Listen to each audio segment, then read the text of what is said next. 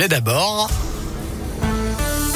Eh ben d'abord, c'est journal des bonnes nouvelles avec Noémie Mébilon. On commence avec une bonne nouvelle pour les fans du Petit Sorcier. La nuit des livres Harry Potter débute aujourd'hui dans les librairies participantes et l'événement se poursuivra jusqu'à dimanche.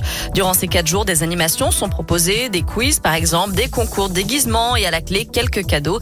Une dizaine de librairies jouent le jeu dans l'agglo lyonnaise. C'est le cas par exemple du Bonheur des Ogres à Vez, de Cultura à Saint-Priest, la librairie Develay à Villefranche et la FNAC du centre commercial de Saint-Genis 2. Ils font la fierté de la région. Les Lyonnais Ambre Perrier Giannisini et Samuel Blanc-Claperman ont décroché la médaille d'or en patinage artistique lors des Jeux Olympiques de la jeunesse en Corée du Sud. Victoire historique puisque c'est la première fois que la France est sacrée dans cette discipline au JO de la jeunesse. On termine avec une bonne nouvelle chez nos amis des bêtes. Un bébé grand requin blanc a été photographié pour la première fois alors qu'il venait de naître quelques heures auparavant. Alors pourquoi c'est important Tout simplement parce que ça permet peut-être d'identifier une zone de reproduction de cette espèce qui est menacée. Si c'est confirmé, les scientifiques pourront donc protéger cette zone à l'avenir.